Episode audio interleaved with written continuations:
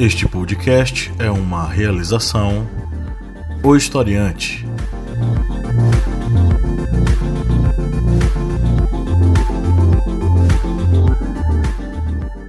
Olá, ouvintes, bem-vindos mais uma vez ao podcast do Historiante, o seu podcast sobre as ciências humanas. É aquele podcast com a missão de ampliar os seus horizontes sobre vários assuntos, deixando você ainda mais sabido, né, e sabida sabendo mais coisas aí sobre o Brasil e o mundo, a nossa história, sobre a filosofia, sobre a sociologia, sobre as atualidades. Eu sou o professor Pablo Magalhães e comigo aqui eu tenho o senhor Kleber Roberto. E aí, pessoal, beleza? O senhor Márcio Fabiano. Ao vivo, minha gente, eu ligo e desligo. Como é que vão vocês? Estamos aqui de novo, together, all together. E a senhora Lídia Verônica. Oi, oi. Mais uma vez estamos aqui ao vivo para os nossos queridos apoiadores, né, que estão aqui para acompanhar essa gravação maravilhosa do nosso podcast, que vai ao ar toda quinta-feira, nossa mesa redonda sobre os temas das atualidades. Você que está nos ouvindo e escuta a gente porque você quer ampliar seu arcabouço teórico e sua fundamentação cultural para a redação do Enem, bem-vindo. Aqui no Historiante você tem seu espaço focado em te ajudar a ampliar aí seus horizontes para fazer uma redação ainda melhor. Se você é estudante de história, estudante das ciências humanas aí em geral e está aqui para se informar e se inteirar e também conhecer mais coisas, seu lugar também é aqui, né? Aqui é um espaço extremamente democrático para todas as pessoas que estão a fim de ter um bom papo e é, ampliar aí uh, seus conhecimentos, tá? Hoje a gente vai falar sobre o que, senhor Márcio Fabiano? Ora, nós vamos falar sobre como será o consumo pós-pandemia. Eu não sei vocês, mas eu fiz uma pesquisa, eu estou sabendo que só sobre esse assunto. como será essa sociedade de consumo? O que é que nós vamos ter que fazer para sobreviver? Pois é, então hoje a gente vai conversar sobre como será esse mundo, né, essa sociedade de consumo pós pandemia, pós-Covid, o que é que a gente pode esperar, o que é que as coisas estão se desenhando, como as coisas estão se desenhando aí. Né? Então se liga que vem muita coisa bacana. Mas antes de a gente entrar no nosso conteúdo, vamos para os nossos recadinhos. Kleber Roberto. E aí? Bicho, é o seguinte, estava aqui pensando cá com os meus botões. Se o cara que nos ouve já há um bom tempo, ele curte, né, o historiante, escuta aqui toda semana e diz: Poxa, meu sonho é conhecer esses caras. Meu sonho é ajudar esses caras. O que é que essa pessoa pode fazer, Kleber? Você vai fazer o seguinte: você vai se alimentar de conhecimento assim com um valor de ó, um pacotinho de bolacha de água e sal. Que eu estou mostrando aqui no vídeo. Os operadores estão vendo aqui na live. O valor de um pacote de biscoito água e sal é o valor que você vai apoiar este projeto. Porque com quatro reais, olha, quatro reais, duas notinhas de dois reais, você estará contribuindo com o historiante e também para a parte do nosso grupo secreto no Facebook, onde tem materiais exclusivos, onde você, por exemplo, vai poder ver a live desses podcasts, como os apoiadores estão tendo acesso neste momento. Você também participará do sorteio mensal de livros, que infelizmente neste período de pandemia nós não estamos fazendo os envios pelo correio, estamos com vários livros aqui para sortear, mas devido à lentidão para entrega, muitas vezes é, tanto demora para entrega como a questão de filas, e nós estamos cumprindo a quarentena é, direito, e estamos esperando terminar esse período da quarentena para voltar a fazer o sorteio de livros, mas, enfim, você estará apoiando este projeto educacional, terá acesso a conteúdo exclusivo e participará de sorteio mensal de livros para enriquecer mais o seu conhecimento. É isso aí, então ouça o Kleber, seja um apoiador, participe das nossas recompensas e entre para o nosso grupo secreto através do apoia.se barra historiante. Muita coisa bacana por apenas né, um pacote de bolacha água e sal. Conheça a família historiante de podcasts. Além deste, você tem o correspondente de guerras, a voz que narra os principais conflitos ao redor do globo, capitaneado pelo senhor Kleber Roberto, e o podcast das arretadas, com vozes, olhares e perspectivas femininas e feministas sobre assuntos sociais. E eu tenho aqui ao lado a arretada Lídia Verônica, né, Lídia? Oi, oi, gente. Dá uma conferida lá no nosso projeto. Espero que vocês gostem e, por favor, divulguem também, né? Ajudem a gente a crescer, é, enfim, criar esse espaço para que mulheres sejam ouvidas, né? Teve gravação esses dias, né, Lidia? A gente tá gravando bastante material ultimamente. Dá pra dar um spoiler aí qual foi o último tema? O último tema foi é. Ah, que a gente gravou, né? Isso. A gente gravou sobre saúde mental ontem. E ainda vai ter duas semanas aí pra gente botar no ar. Que a gente preparou outros conteúdos sobre violência doméstica em tempos de isolamento também. E mulheres que estão na linha de frente, né? De, com, no combate ao coronavírus. Enfim, é, são vozes é, importantes na nossa sociedade. E são mulheres também, né? É isso aí, então não perca tempo. Você que está nos ouvindo, não precisa nem sair, cara. Você vai escutando, beleza. Você vai agora lá, acessa Arretadas e assina o feed delas e vai no correspondente de guerras e assina o feed do correspondente de guerras e se mantém aí atualizado com as novidades, né, desses dois podcasts que fazem parte da família Historiante de Podcasts. Seja aluno do Historiante. As matrículas estão abertas para os nossos cursos online, disponíveis no site ohistoriante.com.br. E lá você tem cursos com vários temas, né? O contrato social, fundamentos políticos e filosóficos, Ditadura militar, os anos de chumbo no Brasil, história de Pernambuco, civilizações hidráulicas, Egito e Mesopotâmia, e eu só falei só um pouquinho, tá? Tem mais lá. Confira. E a inscrição é uma coisa bem baratinha, R$ 59,90, e você ainda tem o direito de um certificado acadêmico. As aulas são 100% online, não perca tempo. Já que você está em casa, aproveite para estudar e se manter muito informado com os cursos do historiante.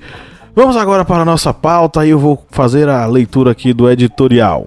O ilustrador e animador inglês Steve Cutts é autor de críticas sociais muito bem-humoradas sobre a sociedade de consumo. Ele mesmo parte de um local de fala bem peculiar. Ex-funcionário de uma grande marca de fast food, deu uma guinada em sua vida ao passar a criticar esse sistema de consumo em sua obra. Duas são as minhas preferidas: as animações O Homem, em duas versões, de 2012 e a novíssima de 2020. Na primeira, acompanhamos a trajetória do personagem Homem, que caminha alegremente pela floresta e no primeiro encontro em seu caminho ele pisoteia uma barata. Ele comemora. Logo depois, duas cobras são transformadas por ele em botas, de um jeito bem tosco, abrindo suas bocas e enfiando os pés. Mais à frente, uma galinha entupida de hormônios e vira um balde de frango frito. As atrocidades seguintes vão de testes em coelhos à poluição total do meio ambiente. O olhar de Cutts vai em cheio na problemática do consumo e como esse ato transforma o mundo ao redor do personagem homem, sendo ele o centro desse processo. Na versão de 2020, o homem está isolado em sua casa, se entupindo de salgadinhos e rodeado por rolos de papel higiênico e várias garrafas de álcool em gel. Claro, a pandemia o força a não sair. Cutts nos leva para observar como o mundo lá fora está se comportando sem o homem e vemos que os animais passeiam, dançam, pulam em um cenário onde a mata entra na cidade e toma os espaços dos prédios e mesmo a poluição retrocede. Mas tudo para quando o homem abre a porta e mata de novo a barata num gesto que inicia o vídeo de 2012. Em ambas as versões, o fundo musical é In the Hall of the Mountain King, de Edward Grieg, uma música que começa lenta, mas que se torna frenética ao fim. Isso nos faz pensar: quem seremos nós na sociedade de consumo quando a pandemia passar? E o que será da sociedade de consumo pós-isolamento? Deixo aí esses questionamentos para os nossos queridos colegas de mesa. Bem, é, após a, a pandemia, nós veremos uma modificação muito grande nos hábitos de consumo da sociedade e vai demorar muito tempo até que a sociedade volte a ter um hábito de consumo similar ao que é, praticava é, antes da pandemia. Isso nós vemos nos vários ramos da, da economia, desde o vestuário, alimentação, aos serviços de entrega terceirizados, tudo isso ele vai sofrer uma modificação e já está sofrendo uma modificação muito grande devido à pandemia. E depois desse período da pandemia, nós teremos uma sociedade de consumo que, em certo modo, terá essa modificação devido a uma, digamos, reestruturação que ocorrerá dentro da próprio, do próprio modelo econômico, como essa sociedade também tentará manter alguns hábitos é, que são, digamos, até nocivos de consumo que ocorriam antes da pandemia. Isso nós podemos dizer, por exemplo, é, assim que é, estava vendo a questão da da, do, da matéria para esse podcast, estava é, vendo uma notícia no jornal, Jornal da Band, é, que falou que cerca de 15% dos é, lojistas de shoppings irão fechar. Isso devido ao fechamento de shoppings, é, o período de quarentena. Mas aí vocês podem logo de supetão dizendo, ah, vai fechar, vai ser desemprego porque não abriu, não tinha necessidade de estar fechado em quarentena. Mas devemos lembrar também o seguinte: muitos desses lojistas não se adaptaram ao novo mundo, um mundo do WhatsApp, do Instagram, redes de comunicação, que servem também para vendas de produtos. Posso falar isso porque em uma cidade em que o hábito de consumo ainda fica atrelado a meados do século passado. Posso citar, como aqui nessa introdução, um exemplo de duas livrarias. Essas duas livrarias é, passaram a se atender através de site, WhatsApp, Instagram, mostrando seus produtos para fazer venda. Só que uma dessas livrarias, você entra em contato por WhatsApp e recebe o seu produto no dia seguinte, ele informar se tem ou não, e você pergunta o valor e demora mais outras horas para ter o retorno desse, desse valor desse produto. Ou seja, essa papelaria, essa livraria, ela vai ter dificuldades em se adaptar a um novo mundo, a um mundo em que há essa conectividade para vendas, há essa agilidade, porque o outro lojista, o outro distribuidor, papelaria, ele tem retornos quase que imediatos em WhatsApp, Instagram, nas suas redes sociais. Você pergunta o produto, em questão de minutos você já tem um retorno do valor do produto, o valor do frete para entrega, a hora que pode entregar. Ou seja, nós temos essa modificação desses hábitos de consumo dentro desse período de pandemia. E posso deixar esse questionamento. Será que esses hábitos de consumo dessas duas papelarias, eles vão modificar após a quarentena? Será que eles vão se integrar de vez às redes sociais, à internet, para continuar a vender seus produtos? Olha, é, eu recebi ontem, por coincidência, uma coincidência mesmo, a gente estava tão, todos nós quatro, tão conectados com esse tema, que eu recebi da, um e-mail da PUC do Rio Grande do Sul, falando sobre quatro temas que vão, vão crescer, justamente quatro temas relacionados a consumo que vão crescer após a pandemia. Eu separei ali dois. Mas antes de falar desses, desses dois temas, acho que a gente está muito focado na tecnologia. É natural e é relevante que a tecnologia tem sido é, tábua de salvação para muitas empresas, empreendimentos, empreendedores, gente que está buscando maneiras de, de, de continuar ofertando alguma coisa, né? E recebendo é, dinheiro por isso. Então, claro, a gente percebeu um aumento no, no, nas entregas de delivery. Eu moro numa rua aqui no centro e logo na mesma, no mesmo trecho mora minha mãe. Eu fui me sentar lá na porta com ela e com a minha irmã. A gente contou, resolveu contar no espaço de uma hora quantas motos passavam. Passavam umas 18 motos de, de aplicativos de entrega de comida. Mas o que eu quero falar, o que eu quero trazer aqui são perguntas para nós e para os nossos queridos e queridas seguidores, né? Você vai viajar de avião depois que passar a pandemia, a pandemia, você vai se relacionar com o passageiro que está ao seu lado no avião ou no ônibus. Por exemplo, você pega um avião de Petrolina a Recife, capital de Pernambuco, você leva 50 minutos com uma pessoa ali do teu lado. Você pega um ônibus, você leva 10 horas no ambiente fechado, 50 minutos, 10 horas. Como é que vão ser essas relações? como é que vão ser os quesitos de segurança, por exemplo, para viajar? Como é que nós vamos nos comportar quando nós estivermos, é, quando, quando essa curva baixar e nós pudermos voltar a frequentar bares e restaurantes? Você vai se sentar tranquilo? Vocês vão? Pablo, você vai levar sua mulher Lídia para comer uma pizza, uma massa, tomar um vinho tranquilamente na orla petrolina do Juazeiro. Você, Kleber, vai chamar teus meninos, diz, vamos ali no domingo de tarde, de noite, pra, vamos comer uma pizza ali na pizzaria. Quer dizer, o medo do vírus já está nos assombrando agora, vai continuar nos assombrando por determinado tempo. Eu trago isso, não é fazendo favor, não, vou dar um dado concreto. O governador da Bahia, o governador Rui Costa, em conversa com o prefeito de Salvador, ACM Neto, já estão os dois com o mesmo discurso, que é o seguinte: se não houver uma vacina até o carnaval de 2021, não haverá carnaval e não haverá São João.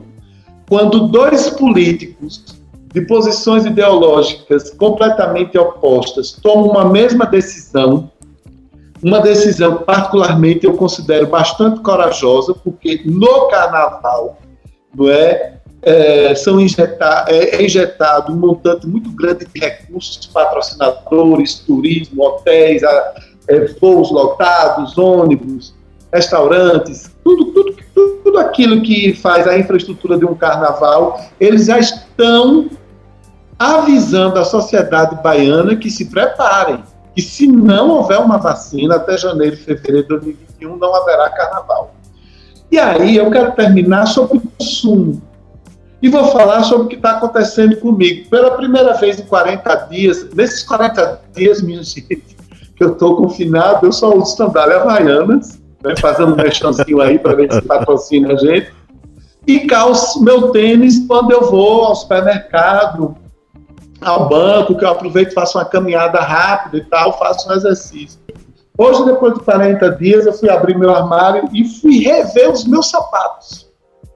Não é? Eu tenho cinco pares de sapatos. Aí eu disse, mas rapaz, na verdade, se você for olhar bem, eu só preciso de dois. Um para festa e o outro para o dia a dia. Então está acontecendo muito isso. Algumas pessoas estão começando a rever a, as suas necessidades. Quantas camisas nós precisamos ter? Tudo bem, eu sei que agora eu preciso. Eu, gente, eu estou usando cinco camisas. Uso uma lá, pego a outra, uso uma. Só preciso de cinco. Eu saio é. de casa para ir na padaria. As necessidades são outras. Exatamente. Mas aí, Pablo, eu quero concluir dizendo o seguinte: você foi feliz nesse recorte. As necessidades são outras. Mas essas outras necessidades, nesse momento de pandemia, vão ficar pinicando, me alertando quando nós pudermos voltarmos a, a ter uma vida, entre aspas, normal. Bom, eu acho que esse, esse momento que a gente está vivendo não só vai transformar a gente, né, é, nessas pessoas temerosas e preocupadas, né, assim, um pouco aterrorizadas a gente tá, né, e a gente vai sair, é, com certeza, né, preocupadíssimos, tentando nos proteger, sendo mais higiênicos, né, inclusive com essa questão, mais vigilantes, né, na nossa higiene, com as mãos, inclusive, um pouquinho de paranoia, né, e a gente também vai, eu tenho certeza né? Eu, pelo menos eu já me vejo assim, é, mais conscientes, né? Do que a gente está comprando. Tendo, avaliando mais a necessidade do que apenas o consumo, né? O ter. É, eu acho que a gente está, nesse momento de isolamento social, a gente está quebrando um pouquinho dessa, dessa sociedade de consumo fútil, sabe? É, essa, essa necessidade do ter por ter, né? Inclusive pela crise econômica que a gente já estava passando, estamos agora em isolamento. E com certeza eu acho que é, a crise econômica vai ser devastadora após a pandemia, né? Então eu acredito que a gente vai, vai de, até de forma que forçada, né? É, se tornar consumidores mais conscientes, né? Tendo que comprar pela necessidade, não só pelo ter mesmo. E valorizando marcas que também tenham filosofias um pouco mais empáticas, né? Essas. É, a, gente, a gente tá vendo que existem muitas empresas, muitos empresários, especialmente os bancos, né? Tentando é, não quebrar e se aproveitando, né, do, da gente, né, do consumidor nesse momento tão frágil economicamente e socialmente falando, eu acho que a gente vai, vai, vai olhar mais para essas marcas que hoje estão dando a mão para a gente, estão estendendo a mão de alguma forma, sendo solidárias, né, doando, né, para o, combate contra o coronavírus e também sendo mais conscientes, pensando nos seus funcionários, fazendo campanhas, inclusive, né, que valorizem essa, essa, esse cuidado com a saúde. Eu acho que essas marcas têm hoje, né, as empresas e essas marcas vão, vão ganhar novos públicos após a pandemia, né? É, porque elas estão tendo visibilidade pela empatia, pelo trato, né, pelo cuidado e a importância que eles estão tendo é, num todo como sociedade, não só visando lucros e, enfim, a economia. É, eu acho que a nossa sociedade de consumo pós-pandemia vai ser uma sociedade um pouco mais é, minimalista, digamos assim, né? A gente vai ter só o necessário, é, não, só pela, não só pela questão financeira, né? Que vai ser pesada, mas também pela consciência de que é, a gente está em casa agora, a gente não está precisando comprar sapato. Com certeza o mercado do sapato hoje está tá sem público, né? E pós-pandemia a gente também vai, vai ser mais. A gente vai pensar menos nisso, né? Se a gente conseguiu, tá conseguindo sobreviver sem ter roupa cara, sem ter sapato caro, sem ter determinados luxos ou, ou futilidades, né? Digamos assim. É, eu acho que a nossa mente já está sendo. Nossa mente, né? Nossa consciência já está sendo transformada e aí, no pós-pandemia, eu acho que a gente só vai refletir essa, essa reflexão, né? Essa identificação com esse novo, o novo normal, né? O consumo ele vai ter que ser repensado a partir do momento em que ele vai se esvaziar do próprio sentido que ele tem hoje e adquirir um novo sentido numa nova dinâmica social uma nova, uma nova dinâmica, inclusive, de autoidentificação dentro da sociedade. Os distintivos de é, enfim, capital simbólico que o consumo dava para a pessoa podem, podem mudar de significado e podem adquirir uma nova dinâmica. Podem, a partir do momento em que eles são uma condicionante. Eu não estou muito positivo sobre essa mudança de mentalidade dentro de uma sociedade capitalista, porque nós passamos por um processo de reorganização e readequação é, por exemplo, em 29 nós passamos por isso, nos anos 70 nós passamos por isso mais uma vez, e a cada onda, o próprio sistema do capital e o próprio consumo, que é a base do sistema do capital, ele vai se reorganizando para novas. Como é que eu posso dizer? Novos, novas insígnias de poder baseadas nesse consumo, né? É porque eu, eu também acho, é, Pablo, que essa questão do, do o resultado do capitalismo. A gente está tá podendo colher agora, né? Essa, essa a ideologia do capitalismo, digamos assim, a gente está podendo, mesmo quem era é, capitalista, assim, sem pensar, né, sem refletir sobre, é, conseguindo ver é, quem está lutando pela vida, o que é mais importante. Eu acho que essas reflexões estão sendo levadas em consideração pelo consumidor hoje é, mesmo que não, não colocando o capitalismo em pauta, sabe? Eu acho que o consumidor está olhando e está vendo os frutos do capitalismo não com bons olhos, você está entendendo?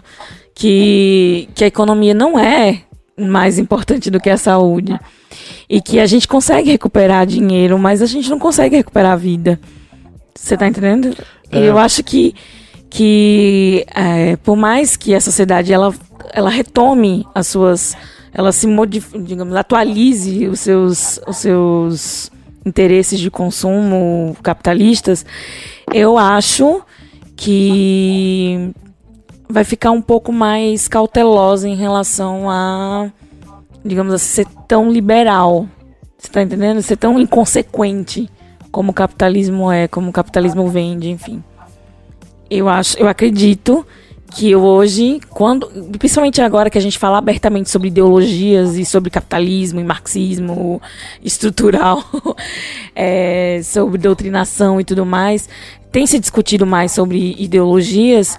Eu acho que fica mais fácil da gente entender ou falar abertamente é, que estamos colhendo os frutos do capitalismo. É, eu, não, eu, não, eu não discordo do, dessa observação. A única coisa que eu quero dizer é o seguinte: nós já passamos por processos muito similares. Uhum. 29, nós tivemos toda essa questão da, do questionamento. Obviamente, são momentos históricos distintos e agentes históricos distintos, mas nós tivemos também o questionamento sobre a questão do consumo, o padrão liberal que foi quebrado, porque o, a gente tinha, na, até a década de, 20, de 30, um capitalismo, na verdade, um liberalismo, porque capitalismo é modo de produção, não é o sistema financeiro. O sistema financeiro está baseado no liberalismo. Uhum. Um liberalismo Libera. avassalador até os anos 30. Direitos trabalhistas, zero.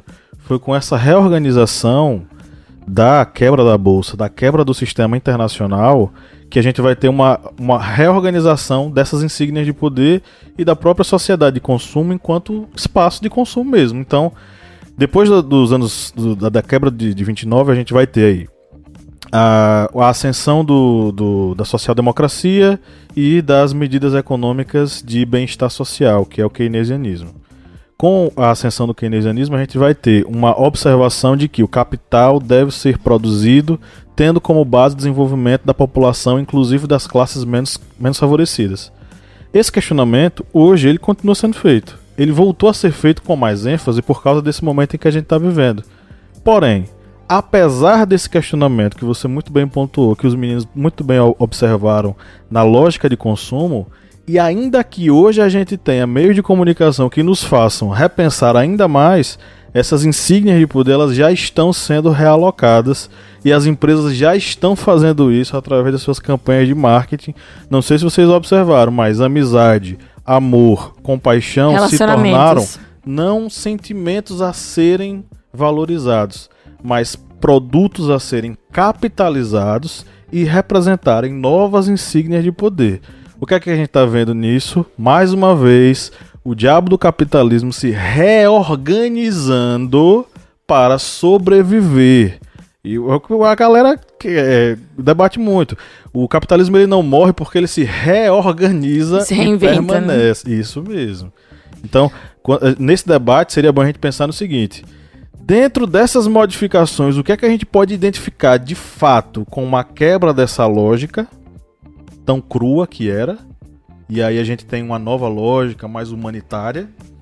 E o quanto disso é o mercado se reorganizando para se aproveitar. Que isso já está acontecendo. Mas assim, pensando assim, no contexto do Brasil, vamos aqui ser mais, é, mais focado, assim, minha questão, né? É, que eu quero perguntar. Focado aqui mais no Brasil, vocês não acham que o, a questão do bolsonarismo ele tá afetando essa questão da conscientização do, digamos assim, eu, eu vou dar um exemplo meu. É, a gente estava levantando hashtag para apoiar pequenos empreendedores agora nesse momento de isolamento social. Vamos, vamos apoiar os pequenos empreendedores, os pequenos comerci comerciantes e tudo mais, para que eles não quebrassem, já que as multinacionais e franquias elas, elas vão se manter, elas conseguem sobreviver apesar de. Mas é, a, eu me deparei, especialmente aqui no meu bairro, com comerciantes e empreendedores de pequeno porte bolsonaristas. Que eles não estão abrindo o mercado e nem estão protegendo seus funcionários. Você tá entendendo? Então, assim, eu penso que o brasileiro ele vai ser um pouquinho mais, mais rancoroso pós-pandemia, nesse sentido.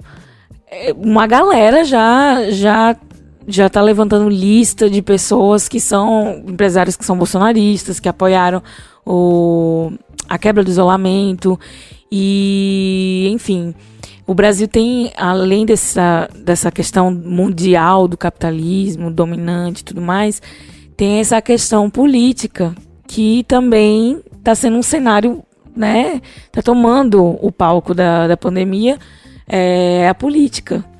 E eu acredito que o brasileiro, quando eu falo assim do consumidor e tudo mais, eu, eu tava focada mais assim, pensando no brasileiro é, por conta desses impasses sociais, né? E especialmente político.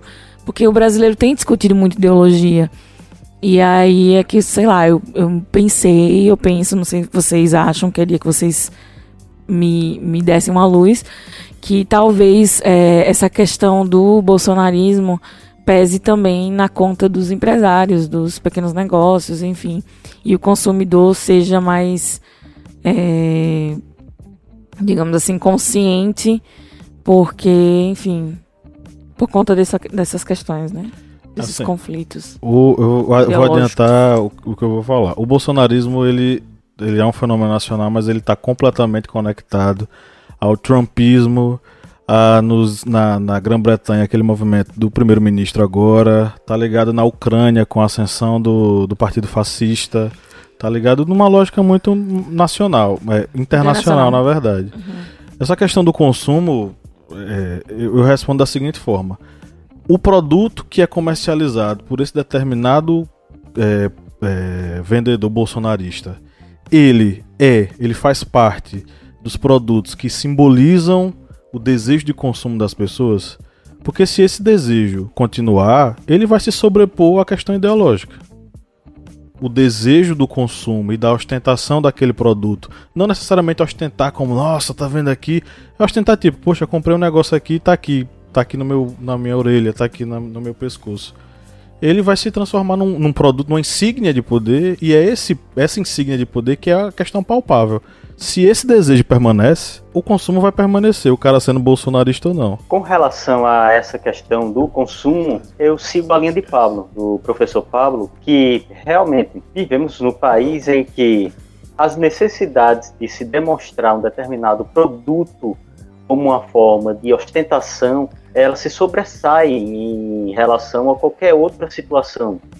É, vamos lembrar que hoje mesmo teve uma determinada marca de moda que lançou uma máscara de tecido contra corona para proteger do coronavírus por 147 reais. E Cento... disseram, ah, não, a camp- Cento, peraí, a campanha pra fazer- 147 Foi a Cavaleira, reais. foi a Osclen, foi quem mesmo? Osklen, Osklen. Osclen, Eu é. não queria eu nem vi. citar o nome, é Osklen. É. Eles disseram que é para fazer é, a- o repasse para cestas básicas. Certo. Por que não doa sem precisar fazer isso? Pra que fazer isso? Tá lá propagando a máscara branca com os detalhezinhos pretos, uma máscara preta, É. aí o, o valor, R$ 147,90, se não me engano.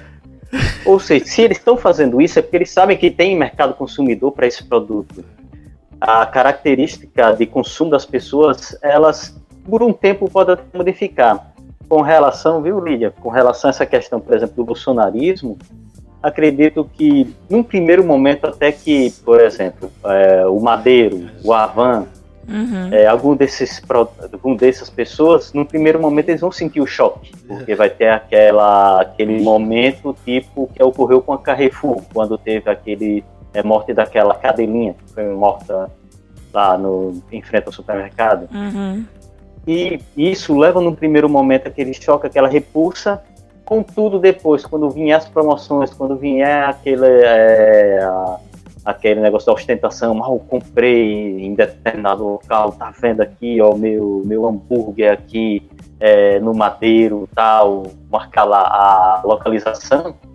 Isso aí vai se sobressair a qualquer outra, digamos, característica mais, digamos, é, de contestação com relação àquele determinado produto, determinado lojista, determinado é, comerciante que defendeu o fim da quarentena, que defendeu a morte dos velhos.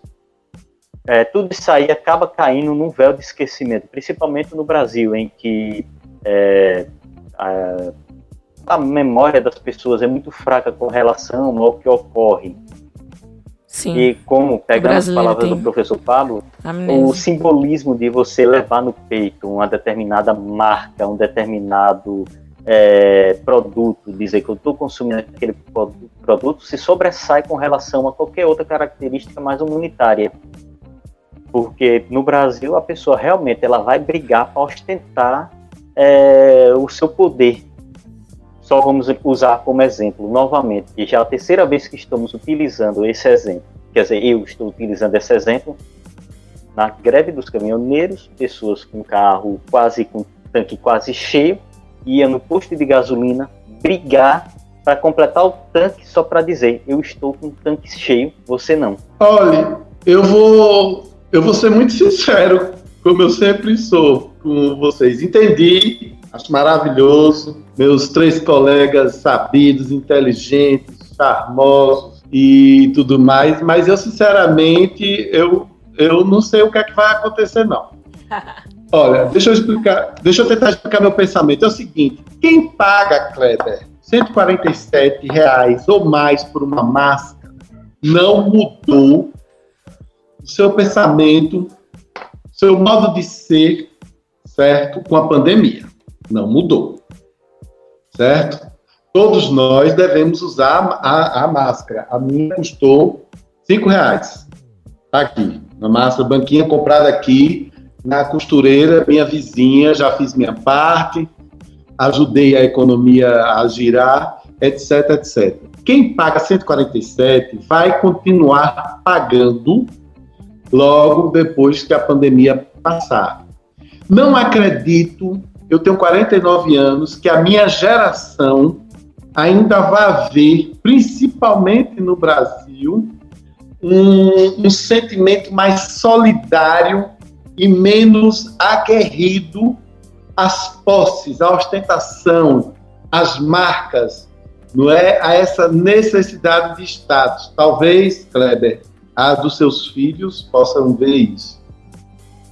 Se, nós sabemos que há nos Estados Unidos e na Europa grupos de pessoas, nós já tratamos disso em outros podcasts, que estão é, modificando sua relação com a comida através do slow food.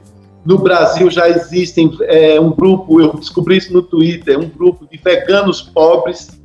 São aquelas pessoas que, mesmo sem ter condições, produtos veganos que são mais caros, eles ainda não são tão baratos, veganos. elas continuam com uma dieta vegana.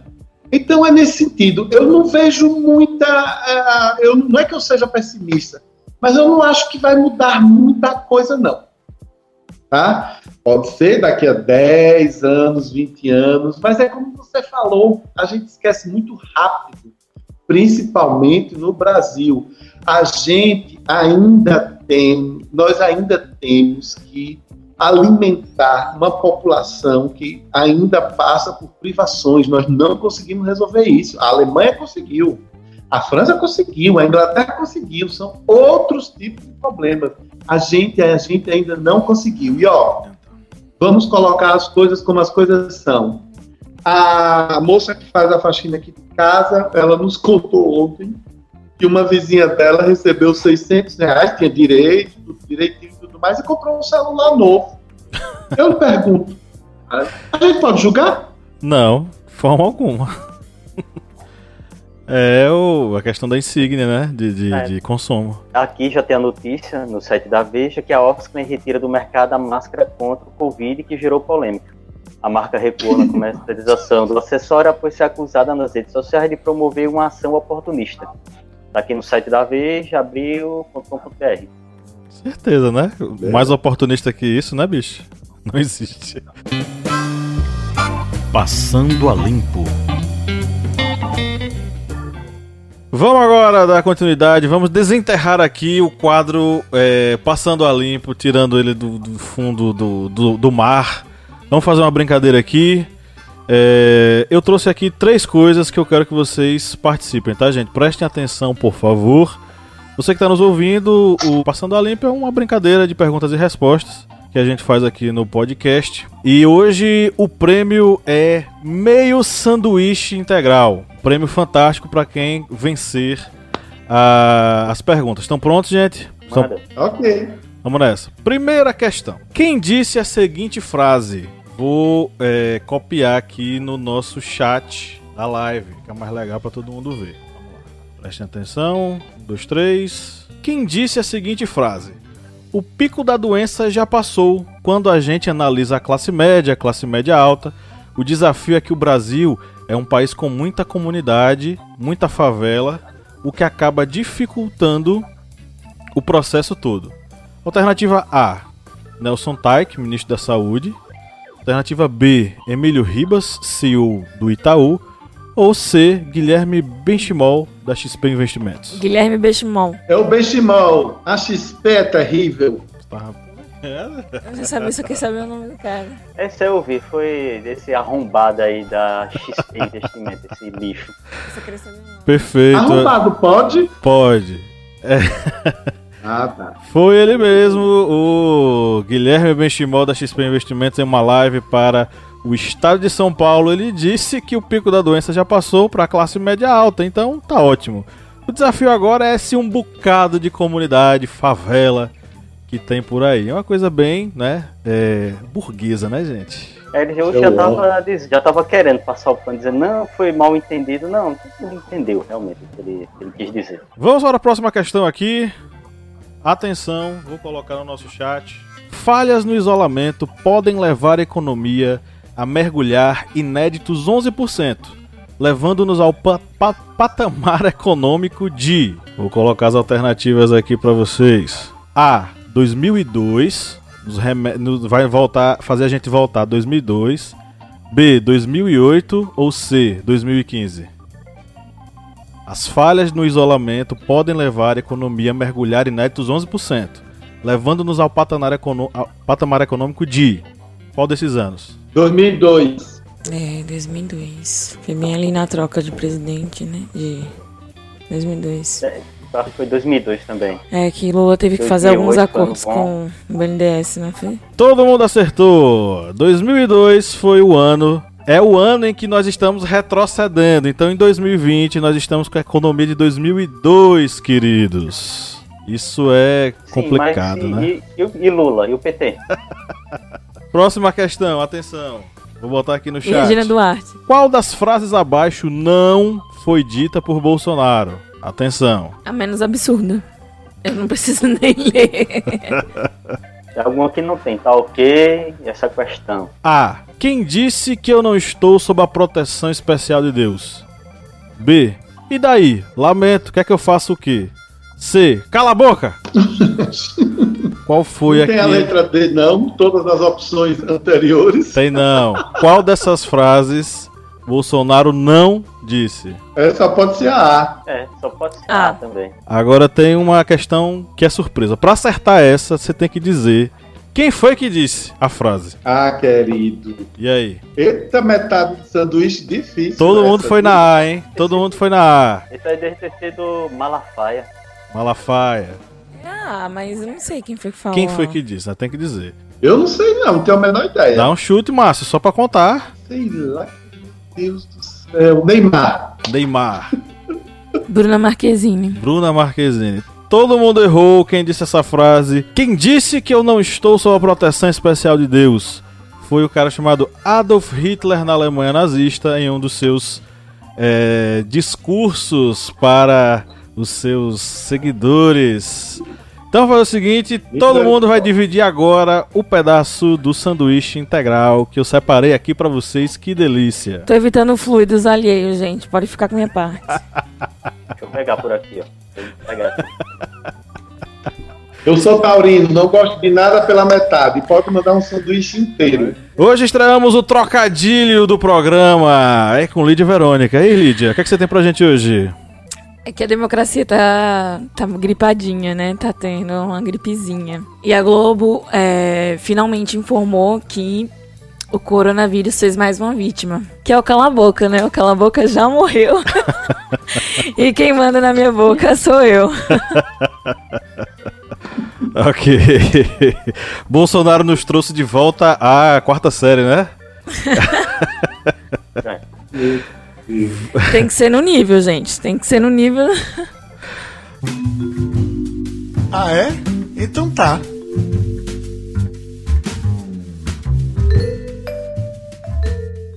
Ok, queridos, vamos agora para as interações com os nossos ouvintes. Eu primeiro tenho que fazer, antes de vocês começarem, um pedido de desculpas ao nosso querido Flávio. Se você estiver nos assistindo, Flávio, mais uma vez desculpa, porque no, no podcast anterior ele mandou o áudio dele. Só que o Facebook notificou a gente depois do programa. Então eu vou passar aqui o que ele falou lá, que é o tema ainda anterior, tá? Mas eu vou deixar registrado aqui a participação do Flávio. Olha, é impossível implantar conceitos de empatia e solidariedade nessa estrutura excludente, vertical, que preza é, competitividade ao invés da ajuda e do compartilhamento com o próximo. Então, caso a sociedade brasileira queira implantar esses dois conceitos, é preciso rever a nossa educação, uma educação mais é, solidária e menos competitiva e rever o nosso modo de ser, de agir, o nosso estilo de vida. Caso contrário, será algo praticamente impossível. E ainda assim, se a gente conseguir rever, vai ser algo de médio e longo prazo. Valeu, Flávio. Obrigado pela sua participação. Como sempre, né? O Flávio sempre aqui presente conosco. Então, se você estiver nos assistindo, um abraço. E aí tá registrada a sua fala aqui, sua participação com a gente no podcast. É, bom, queridos, agora é a hora da, nossa interação com os nossos seguidores, né?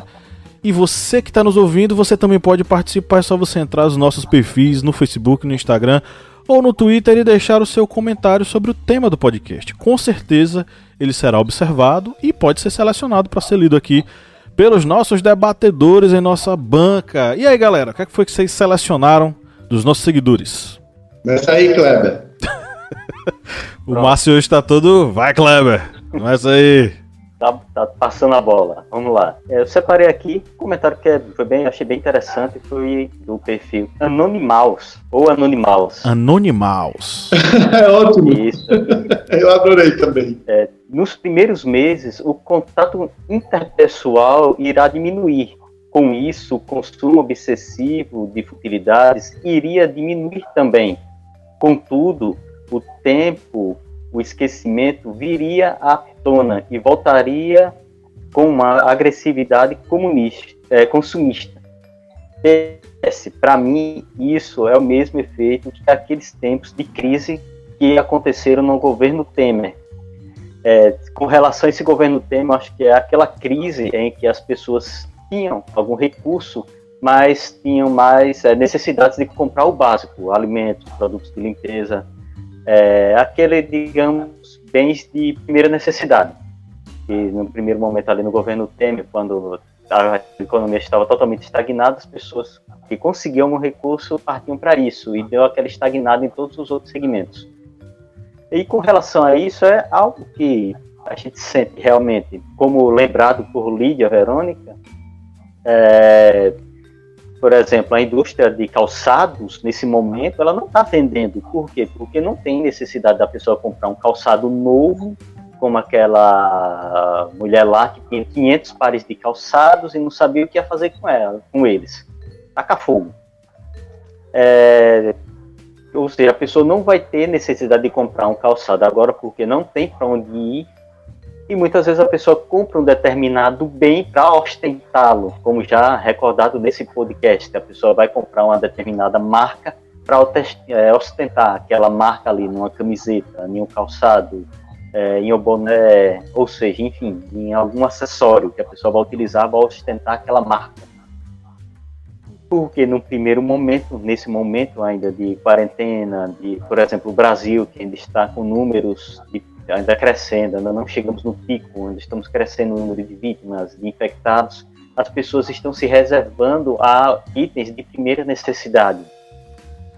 Contudo, após o período de quarentena, realmente é, nós iremos ver a volta do consumismo e, na minha opinião, opinião pessoal, acredito que ainda ver, iremos ver um consumismo ainda mais agressivo porque vamos ter uma classe de pessoas que terão poder aquisitivo muito grande e essas pessoas farão de tudo para manter esse poder aquisitivo ainda mais alto, porque as pessoas que é, são trabalhadoras, pessoas que têm uma renda menor, inferior, estão passando por uma crise ainda pior nesse momento, elas vão se distanciar ainda mais dessas pessoas da classe A ou B. Muito bem, eu vou ler aqui é, o comentário de Viniguis. Vou só letrar. V-I-N-I-G-Z-S.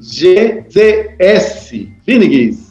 É um cara lá Santa Catarina. Ele diz o seguinte: novos valores, novas virtudes, aspectos econômicos desdobrando em aspectos sociais. Tema bom. Obrigado pelo aí, pelo tema bom. Continue com a gente. Olha, Vinix, como eu disse há pouco, né? eu, eu não estou nem pessimista demais, nem otimista demais em relação a que após a pandemia vamos viver, sei lá, num Xanadu, ou vamos viver numa uma comunidade onde todo mundo sorri, shine happy people, como é o título da canção do R.E.M. Mas eu acho que alguma parte da população, tanto brasileira quanto do mundo, vai repensar se não necessariamente os seus valores, pelo menos as suas rotinas. Se nós conseguirmos isso, repensarmos as nossas rotinas, acho que a gente avança um pouquinho como seres humanos. Mas eu estou pagando para ver. É isso. Arroba Cal, Cauri Miranda Oliveira. É, uhum a necessidade de parcimônia por parte das famílias brasileiras devido à crise financeira. Dois, o empreendedorismo como meio para a sobrevivência financeira. Aquilo lá que a gente falou lá no início sobre uh, que vai estar tá, realmente a, a, crise financeira vai ser bem pesada após a, a, o isolamento, né? E realmente as famílias brasileiras a gente vai entrar em um momento de recessão muito forte. É, e a economia familiar vai, vai vai pesar, né? Vai ter que ser bem, bem restrito mesmo. E a outra questão é que ele falou que o empreendedorismo como meio para a sobrevivência financeira. E eu também acredito nisso. Eu estava falando ontem no podcast da Retadas é, sobre essas questões dos anseios e expectativas pós-isolamento, que eu acho que cria muito é, ansiedade na gente que está desempregado. Já estava antes passando por essa, essa crise de ansiedade né, em relação ao, ao cenário econômico do país. E agora, pós-pandemia, eu acho que vai ser ainda mais é, gritante, né? Essa questão do cada um por si, Deus por todos, né? tipo, a gente vai estar tá com menos oportunidades de trabalho. E a gente vai ter que realmente recorrer é, à nossa independência financeira de alguma forma. E eu acredito eu acredito, concordo com essa arroba aqui, que o empreendedorismo vai ser uma das saídas para para a sobrevivência, né? Da, de, de muitos, muitas pessoas que estão desempregadas e já estavam. E pós a pandemia vai ser ainda mais, mais grave, né? O, o alto índice de desemprego e a informalidade, né? Então, acho que empreendedorismo vai ser o único meio para a gente poder recorrer a, a, uma renda financeira, né? Enfim, estabilidade financeira vai estar tá bem longe por uns anos, eu acho. Acredito, né? É, especialmente que os concursos públicos já foram já foram cancelados desde o primeiro desde o primeiro ano do governo do Bolsonaro, né? Então, essa perspectiva já já morreu para muitos brasileiros que tentavam aí, né, é, a carreira no funcionalismo público para, enfim, ter um emprego. Então a gente vai ter que recorrer a medidas privadas mesmo para poder conseguir ter uma renda. Ok, então queria agradecer a todos vocês que mandaram mensagens pra gente. Tem mais gente lá, né? Mas não dá para falar todo mundo, mas a gente quer deixar um abraço para todas as pessoas que interagiram conosco e você que está nos ouvindo, você pode também, tá? Vai lá, deixa o seu recado. E se você for apoiador, você tem prioridade. Inclusive, os nossos apoiadores estão assistindo agora ao vivo essa gravação. Então, seja um apoiador e desfrute desse benefício aqui com a gente. Vamos agora para o Pinga Fogo. Pinga Fogo, do Márcio. Kleber, oh. qual é a qual é a primeira coisa que você vai comprar no dia que você estiver liberado para ir à rua tranquilamente? A primeira coisa que eu vou comprar quando estiver fora desse período de quarentena, é. eu acho, eu acho que eu vou comprar uma pinga para beber e os problemas desse governo. Tá assim? Arrasou! Mas é, mas é uma vodka, Cleber? Ele vai comprar uma cachaça. É uma vodka? É uma vodka, uma vodka assim bem ruim, tipo assim, uma vodka soviética, pra lembrar a revolução. Poxa, Kleber. Não, querido, eu compro uma vodka boa e você vem beber aqui em casa. Pelo amor de Deus, só vier dá. Márcio, tem uma perguntinha, um pinga-fogo rapidinho pra você. Ah, eu claro. acho que eu já trouxe até a resposta. É, passado esse período de quarentena, você é, vai continuar com hábitos de consumo com relação a confecções como tinha antes da pandemia? Ou seja, de chegar em uma loja, vestir a roupa, vestir um calçado normalmente? Não, mas não vou mesmo, Kleber.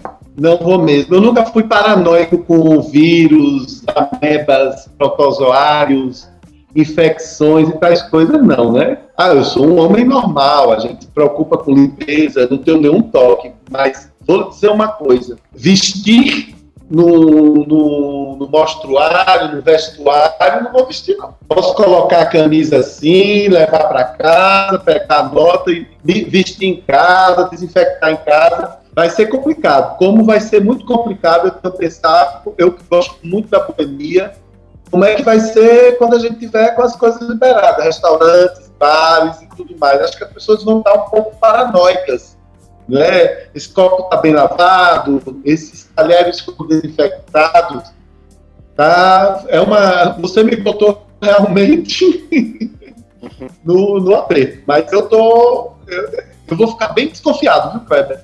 Bem desconfiado. Dicas culturais. Ok, vamos para as nossas indicações.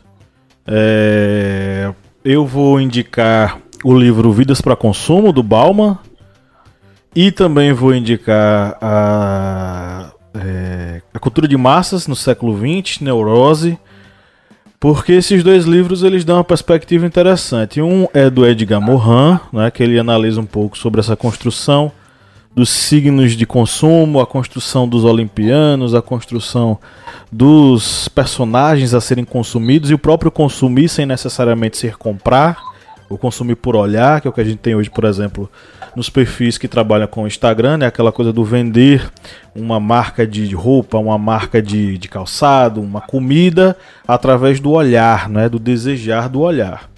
E o Vidas para Consumo, o Bauman ele faz análise sobre a cultura globalizada e conectada e como ela faz uma seleção das pessoas através de uma série de coisas. Por exemplo, o Score Behavior, que é um sistema que foi estabelecido no comércio para selecionar consumidores bons de consumidores maus e a própria ideia da pessoa se transformar em produto a ser consumido, por exemplo, no mercado de trabalho. Quem é você? Você é aquela pessoa que vende suas habilidades no mercado de trabalho para sobreviver. Então essa é a minha sugestão para vocês, né, de leitura. Não são pesadas, são leituras boas, né? São dois filósofos bem bacanas. Ok, eu vou fazer duas indicações. Uma é grátis, 0800, gratuita. Entrem aí, a Fundação Getúlio Vargas, FGV, a USP, a S, ESPM, Escola Superior de Propaganda e Marketing, e a PUC do Rio Grande do Sul estão com vários cursos online com direito a certificado gratuitos. Ok? Então se liga lá, minha gente. E a outra é esse livro que eu vou voltar. Oh, não dá para ver direito. Opa! Pronto. O Poder do Hábito, de Charles Duhigg. Charles D-U-H-I-G-G, da editora Objetiva. Eu vou reler esse livro, é um livro muito interessante, que ele é, tem umas análises sobre como nós nos condicionamos a, a repetir hábitos, não só do consumo, mas hábitos em geral em nossas rotinas. As minhas indicações, vou indicar músicas, é, vou indicar as músicas para o nosso para lá nossa playlist, não é Pablo? Beleza. Você vai querer musiquinha? Já já eu pergunto. Certo, vou mandar aqui uma música é, romântica de Ratos de Corão, Capitalismo, e vou mandar também uma música também que é bem levezinha, um popzinho de Municipal Western, é, é um List de Bastards. Eu vou mandar lá na vou mandar lá no grupo e vocês vão ver. São duas músicas bem ó, românticas.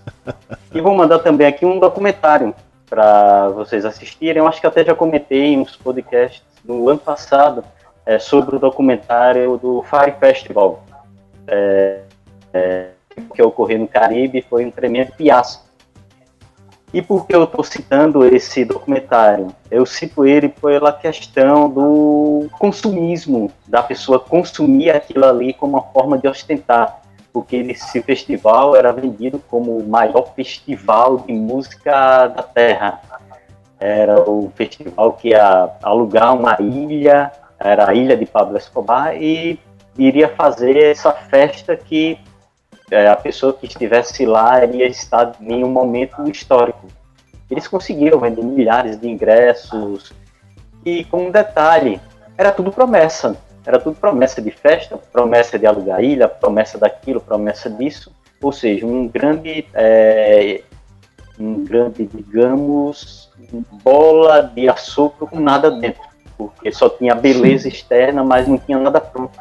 E eles conseguiram vender muitos ingressos e no final foi um fiasco. Isso é para vocês verem o poder que o consumismo, que esse desejo de consumir, de ter algo, de ser exclusivo em algo, faz com as pessoas. É, recomendo vocês assistirem um documentário que está na Netflix. Netflix, ó, ó banca a gente aí, ó, manda aí uns bolsos aí é, infinito pra gente que a gente aceita. É, eu vou indicar Wally. Wally.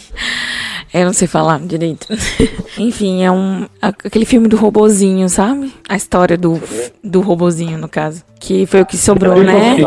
O, a Terra é puro lixo, né? E ele vai lá ser o seletor do lixo que vira a Terra. É, eu acho interessante, né? Pra refletir sobre a sociedade de consumo e o que, que a gente vai deixar para as próximas gerações. A esperança numa folhinha plantada numa bota, né? que é o Wally.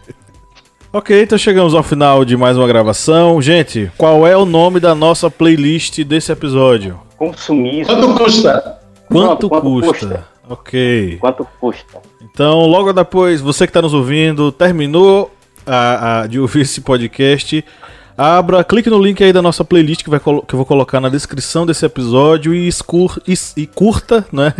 O, os, os, as músicas que os nossos queridos aqui indicaram. É, só para deixar claro, gente, vocês vão mandar as músicas no grupo do WhatsApp para mim, para eu fazer a playlist para colocar, tá?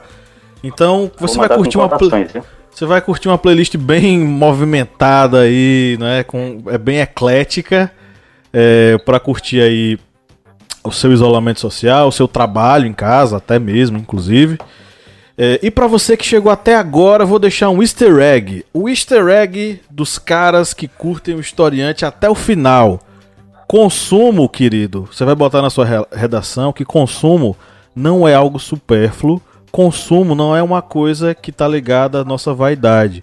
Consumo é necessidade vital e através do seu consumo você se identifica a pergunta fica é que fica é o seguinte: como é que você quer se identificar através do seu consumo?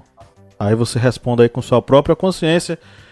Um grande abraço a todos vocês, queridos, que nos acompanharam até agora, os nossos apoiadores que nos acompanham ao vivo. E no 3 vamos dar um tchau, galera. Um, dois, três. Tchau!